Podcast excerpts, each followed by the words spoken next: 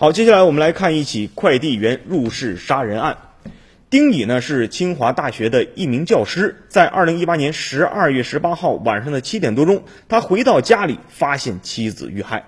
警察很快便这个把这个犯罪嫌疑人杨兆鹏给抓获了。杨兆鹏呢，借收这个借着这个收快递包裹的这个机会，强行入户实施了抢劫，并且将丁乙的妻子韩玲杀害。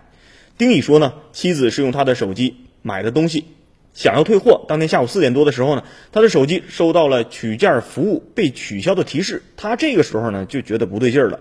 另外呢，妻子在北京的亲戚朋友也不是很多，也特别的少，邻里关系也挺和谐的。事发后呢，这个丁乙也就几乎可以确定就是快递员做的案。一九九二年出生的杨兆鹏呢，经济状况是特别的差。案发前呢，他因为赌博欠了是十多万块钱的这个外债。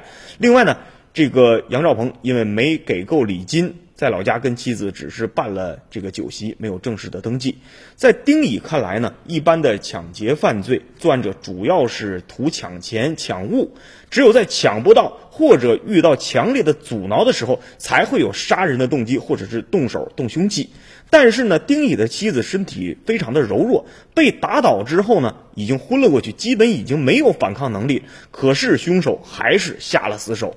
证据显示呢，杨兆鹏用毯子这个闷住了韩玲的嘴和鼻子，然后并持刀刺接她的头颈、数下，数了一下，刀伤达到了十多处，一直砍扎到这个韩玲死亡。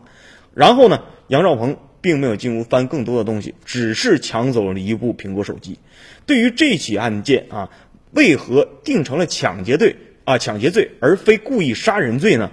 律师也解释了，因为根据现有的证据，像啊这个杨兆鹏供述的，他是为了抢劫劫财才去杀人的，其主观故意是抢劫，现有证据难以体现他是为了故意杀人而入室作案的。那么。韩玲与杨兆鹏的这个致命相遇源于了网购退货。那么在这儿，我们也提醒大家，这个随着网购业务的普及，每天我们这个收受快递的这个量也是非常的大，大家一定要对这些这个快递人员到底是什么样的，包括快递公司，一定要对手下的人员进行一个甄别。